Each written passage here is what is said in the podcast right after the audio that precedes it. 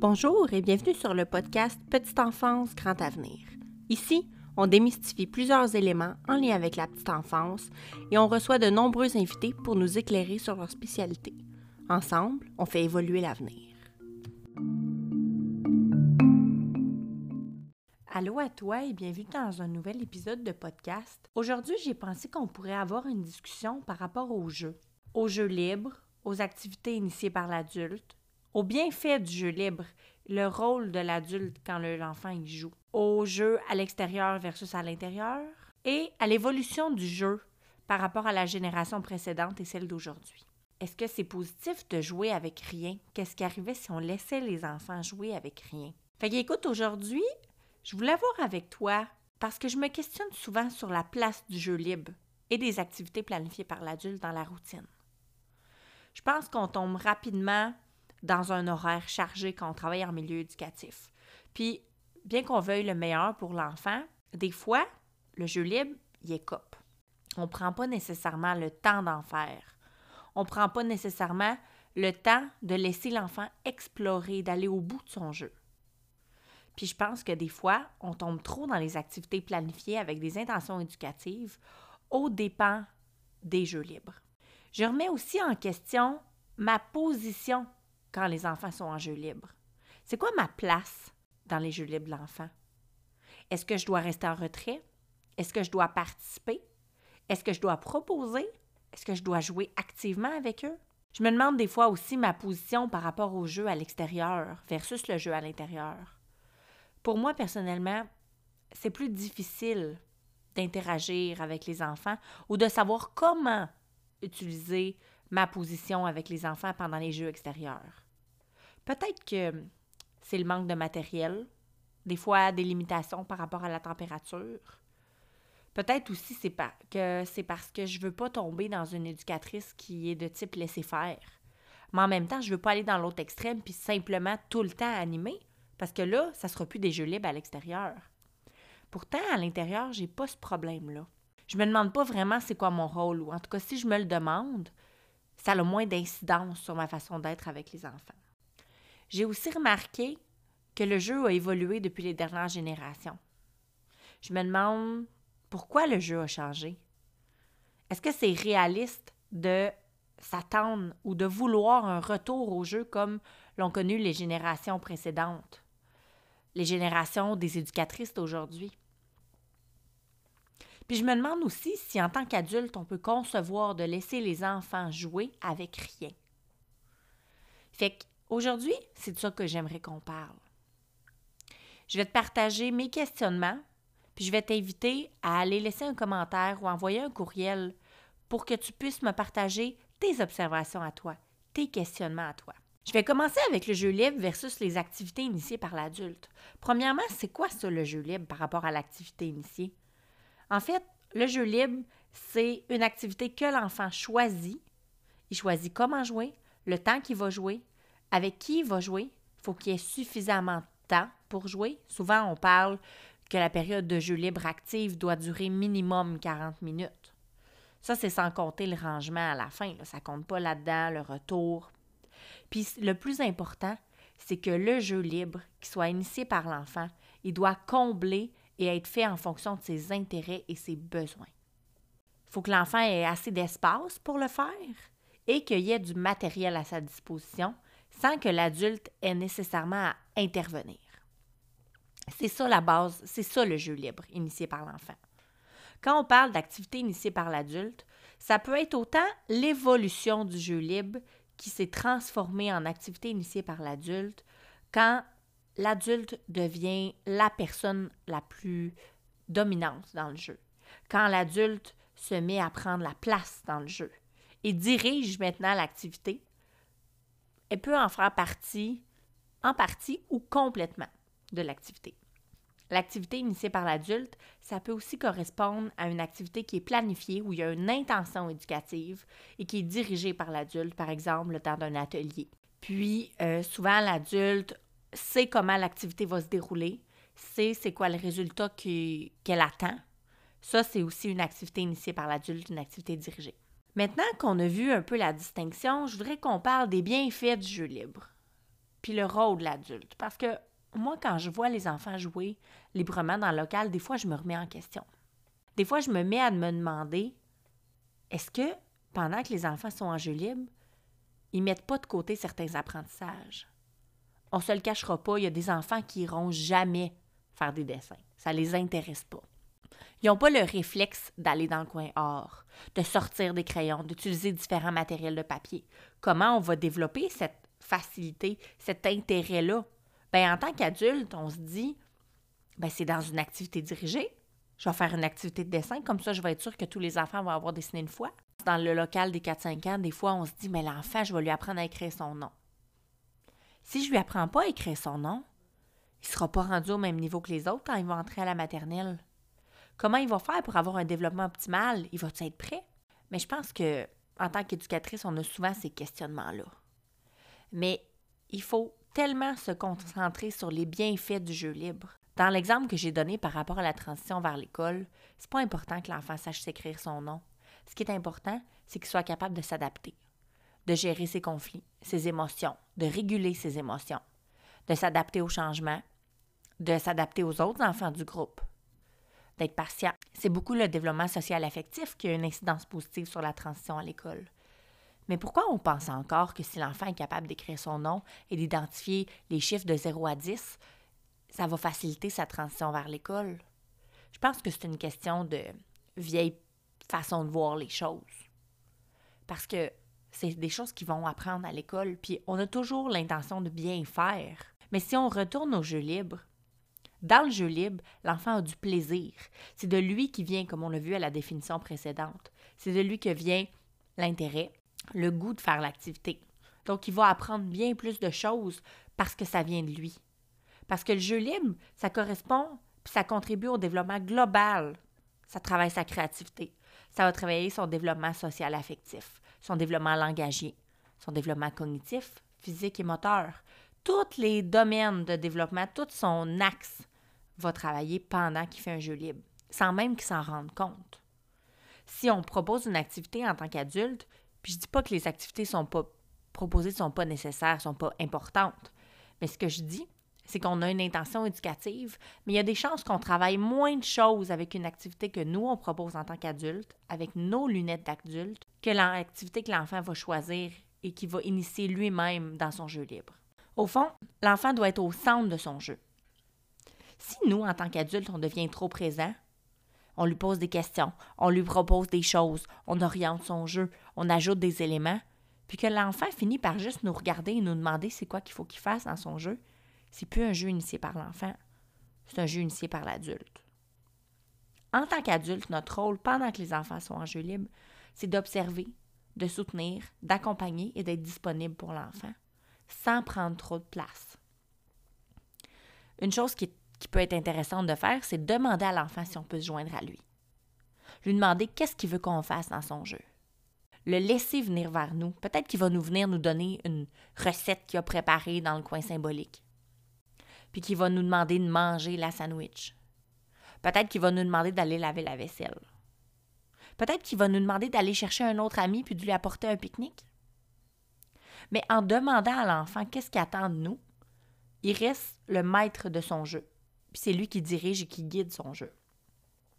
On peut faire des propositions, mais, encore une fois, il faut être capable d'identifier si le jeu reste un jeu fait par l'enfant ou si c'est devenu un jeu que nous, en tant qu'adultes, on finit par diriger. Puis moi, j'ai souvent observé avec les enfants de mon groupe que des fois, il vaut mieux me retirer du jeu complètement parce que je me rends compte que les enfants comptent trop sur moi dans le jeu, puis que ce n'est plus un jeu libre, puis je laisse les enfants redevenir le maître de leur jeu. Puis là, souvent, je vois comment le jeu évolue. Au début, souvent, ils vont faire, ils vont recréer ce que moi j'ai fait avec eux. Puis là, ah, il y a un enfant qui va avoir une autre idée. Il va aller chercher un élément pour ajouter au jeu. Surtout quand c'est des enfants qui sont un peu plus vieux puis qui jouent ensemble. J'avais ces réflexions-là récemment parce que je me questionne. Je me questionne aussi beaucoup sur les jeux extérieurs. Des fois, je regarde ma façon de faire dehors puis je me sens tellement perdue. Je me dis, est-ce qu'il faut que je laisse les enfants jouer librement? Mais là, est-ce que je tombe dans le laisser-faire si je fais juste les observer? Est-ce que je sers à quelque chose? Parce que j'ai le réflexe de vouloir animer, mais en même temps, j'ai pas envie d'animer les jeux extérieurs. Pas nécessairement pas envie parce que ça me tente pas, mais pas envie parce que je me dis, ben les enfants, faut pas. Puis pourquoi je trouve ça plus difficile dehors qu'à l'intérieur? Quand les enfants sont en jeu libre à l'intérieur, je sais comment j'agis. Je sais c'est quoi mon rôle? J'observe les enfants. Des fois, je m'ajoute à leur jeu, comme j'ai dit précédemment. Je leur demande qu'est-ce que je peux faire. Des fois, je reste plus en retrait. Je prends des petites notes pour mes portraits éducatifs. Mais mon rôle n'est pas si confus que ça. Mais dehors, dehors, est-ce que c'est parce qu'il y a des collègues avec moi puis qu'il y a d'autres enfants? Puis c'est bien tentant, on va se le dire, de jaser avec notre collègue des fois quand on est à l'extérieur. Je ne sais pas pourquoi j'ai autant de difficultés. Puis je me rends compte que c'est plus difficile encore l'hiver par rapport à l'été. Nous, ici au Québec, on a des fois des, hivers un peu rigoureux. Des fois, il fait moins 20. Des fois, il y a une tempête de neige.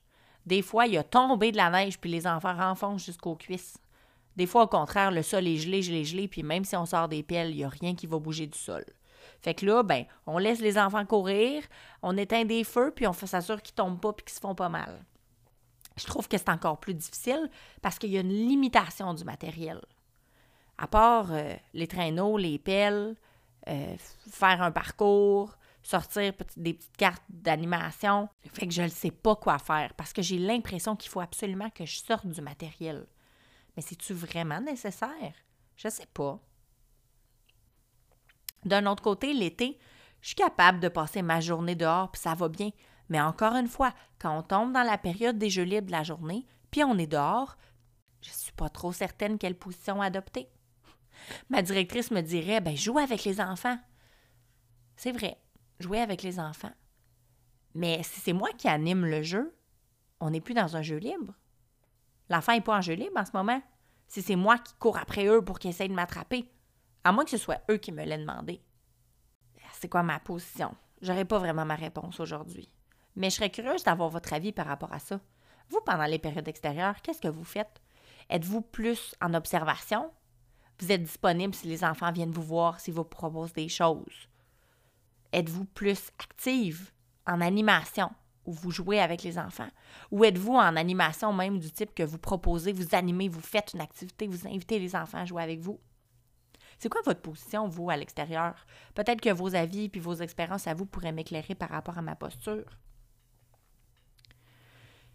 C'est bien des questionnements que j'ai ces temps-ci.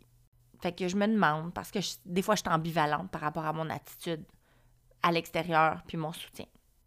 Mais des fois, je me dis aussi, c'est-tu à cause du manque de coins de jeu? Oui, nos cours extérieurs sont aménagés, mais dans nos locaux, en général, on a un coin symbolique, un coin maison ou un coin cuisine. On a un coin bloc ou un coin voiture ou un coin tapis avec de la construction. Souvent, on a un coin or avec des crayons, des fois des ciseaux, de la colle. Des fois, on a un petit coin jeu de table ou jeu calme ou jeu de dodo pour les activités de transition. Des fois, on a un bac sensoriel avec un coin sensoriel, avec un coin sable, un coin eau. Mais dehors, souvent, on a un carré de sable. Des fois, on a un coin asphalté ou avec un genre de carpelle ou un petit coin vélo, un coin moteur. Souvent, l'été, il y a de la crête disponible. Des fois, les enfants font de la peinture avec de l'eau sur le mur de briques. Mais, tu sais, les coins sont pas mal plus limités. On n'a pas nécessairement la place et le matériel pour faire des coins de jeux symboliques. Oui, on peut sortir quelques éléments, mais ça sera jamais, je pense, ou du moins dans les milieux que moi j'ai observés, aussi complexe dans un local. Fait que je pense que ça, ça m'arrête. Mais je sais pas si ça l'arrête vraiment les enfants. Est-ce que ça m'arrête moi à cause de mes lunettes d'adulte qui se sent un peu dépendante du matériel et des jouets? Parce que quand il n'y a plus de jouets, je me sens obligée d'animer pour occuper les enfants. C'est drôle quand même comme parallèle. Les enfants, ils jouaient toute la journée dehors. Il n'y avait pas nécessairement de contraintes ou beaucoup moins qu'aujourd'hui. Les enfants jouaient avec des enfants multi-âges, avec différents groupes d'âge, des fois des beaucoup plus vieux, des fois des beaucoup plus jeunes. C'était l'environnement et la nature qui étaient au centre des jeux, puis il y avait bien plus de risques. On utilise souvent du matériel à usage unique, bien que le matériel à usage multiple, ouvert et polyvalent, revienne en force depuis quelques années. Mais c'est l'adulte qui supervise le jeu. C'est l'adulte qui souvent planifie, utilise l'espace, limite l'espace, le matériel et le temps. Oui, on a un horaire, mais est-ce que c'est possible d'être un peu plus flexible? En milieu familial, je pense que c'est plus facile. Mais en installation, on a des contraintes. On a une heure de dîner, on a une heure de sieste, on a une heure de collation. Il y a des éléments à respecter en ce niveau-là en lien avec l'horaire. Mais les changements par rapport au type de jeu, si on se fie à la génération passée et les autres d'avant et celles d'aujourd'hui, sont beaucoup liés, bon, évidemment, à la technologie, mais aussi à la marginalisation du jeu à l'école. Tu sais, souvent, les enfants, quand ils n'ont pas bien respecté les choses, ils se font couper leur temps de récréation ou même enlever complètement. Quand aujourd'hui, on le sait que c'est tellement nécessaire, pas juste positif, c'est essentiel, les périodes de jeu. Ça fait en sorte que les enfants ont des horaires hyper chargés, puis on n'a plus le temps de jouer. À l'époque, il y en avait très peu des cours. Fait la plupart des enfants passaient leur journée à jouer dehors. Je pense aussi que les parents ont changé un peu. Est-ce que les parents sont devenus plus protecteurs aujourd'hui? Pourtant, c'est les parents d'aujourd'hui qui étaient les enfants d'hier, qui jouaient dehors. Qu'est-ce qui a changé? Peut-être que certains diront que c'est la société qui a changé, qu'il y a plus de criminalité, mais il n'y a pas vraiment plus de taux. Le taux de criminalité n'est pas vraiment plus haut qu'à l'époque, dans les années 80-90. Puis je pense que ben, la sécurité est encore plus importante aujourd'hui qu'elle l'était à l'époque. On veut donc pas que les enfants se fassent mal. On veut donc qu'ils soient en sécurité, qu'on fasse attention à eux. Mais qu'est-ce qui arrivait si on prenait en considération le risque, qu'on faisait un risque calculé, qu'on laissait les enfants explorer et jouer, puis qu'on limitait au maximum les interventions de l'adulte, la place de l'adulte dans le jeu de l'enfant. Est-ce possible de revenir à la source avec les jeux? Est-ce que c'est possible aussi d'adapter certaines choses en milieu éducatif pour favoriser la prise de risque, le jeu libre actif pendant une longue période puis la créativité des enfants? Où l'éducatrice fait un pas de recul, laisse l'enfant aller jouer dans une cour presque vide, où il n'y a pas de structure, pas de glissade, avec peu de matériel. Qu'est-ce qui va arriver? En fait, c'est jouer avec rien. Est-ce que c'est possible de retourner à ça? Je pense que si demain matin, on laissait les enfants aller dans une cour extérieure où il y a qui n'est pas aménagée, il n'y a rien. Il y a du gazon, une clôture, puis une porte. Puis qu'on laissait les enfants jouer. On se laissait un bon temps, un bon 40 à 60 minutes. Le temps d'un jeu libre actif complet. Puis qu'on les laissait aller. Peut-être quelques enfants seraient bien contents de ça, puis surviendraient des jeux plus actifs, qui utilisent la créativité ou tel enfant de a tel rôle. Avec les plus vieux, ce serait peut-être plus facile. Mais je pense qu'il y a des enfants qui seraient tellement déstabilisés. Puis les adultes, je pense que les personnes les plus déstabilisées ici, ça serait les adultes. Comment nous, en tant qu'adultes, on peut concevoir de laisser les enfants à rien faire? Mais je serais curieuse de mettre ça au test, de l'essayer, de vraiment laisser les enfants rien faire, comme on dirait, ils feront pas rien. Puis je pense que même s'il y a un sentiment d'inconfort au départ, l'instinct de l'enfant de jouer et d'aller avec la créativité, quand ils vont voir que certains enfants ont du plaisir, ils vont vouloir embarquer aussi. Puis ils vont finir par trouver des jeux. Puis si ça devient fréquent, puis que l'éducatrice se sent à l'aise avec ça, qu'une fois par semaine, pendant une heure, elle va dans la cour où il n'y a rien pour jouer avec rien, qu'est-ce qui arriverait? Est-ce qu'on retournerait à un peu l'époque de la génération d'avant, où les enfants passaient la journée à jouer? Est-ce que l'adulte se sentirait plus à l'aise avec sa posture? Est-ce qu'on aurait des réponses à, des questions? Les gens qui ont les mêmes questionnements que moi. Est-ce que ça, si on passait au-delà de notre zone d'inconfort, on saurait un peu plus comment agir avec l'enfant? On pourrait mieux le soutenir. C'est sûr qu'il y a de l'éducation à faire aussi au niveau des parents un parent qui pourrait venir nous voir et nous dire Mais vous faites rien quand l'enfant vient? À quoi ça sert? Vous faites juste le garder Vous êtes des gardiennes Mais non. Parce que l'expliquer à l'enfant qu'il a une intention éducative en arrière de rien faire, puis je dis ça entre guillemets, en arrière de laisser l'enfant guider son jeu puis être un adulte de soutien, observer. Ça fait des méchantes belles observations, là, ça. Ça travaille la résolution de conflits entre l'enfant. On peut le soutenir là-dedans après ça. C'est de laisser essayer des choses. Le questionner sur comment il peut trouver des solutions. Ça l'amènerait des points drôlement positifs.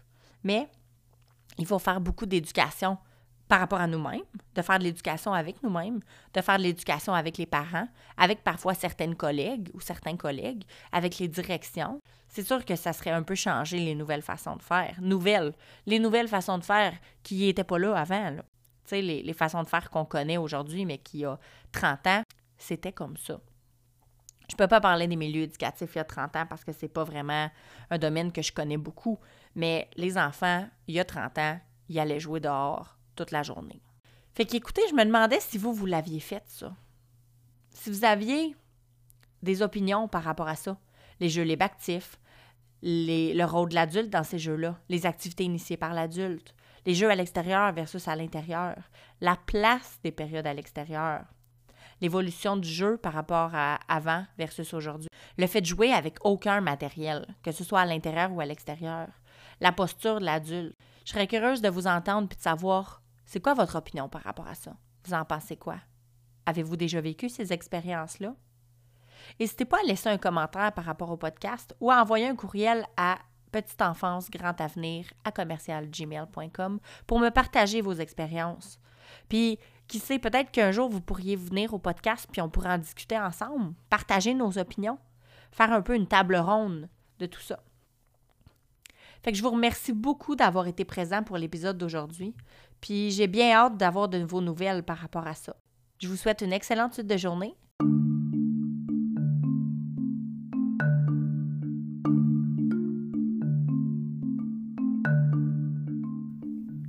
C'était tout pour l'épisode d'aujourd'hui. J'espère que vous avez trouvé ça intéressant puis que vous avez appris des choses. N'hésitez pas à partager l'épisode ou le podcast et à vous abonner. Je vous invite à aller liker la page Facebook Petite Enfance, Grand Avenir. Je vous souhaite une excellente suite de journée et on se revoit pour le prochain épisode. Bye!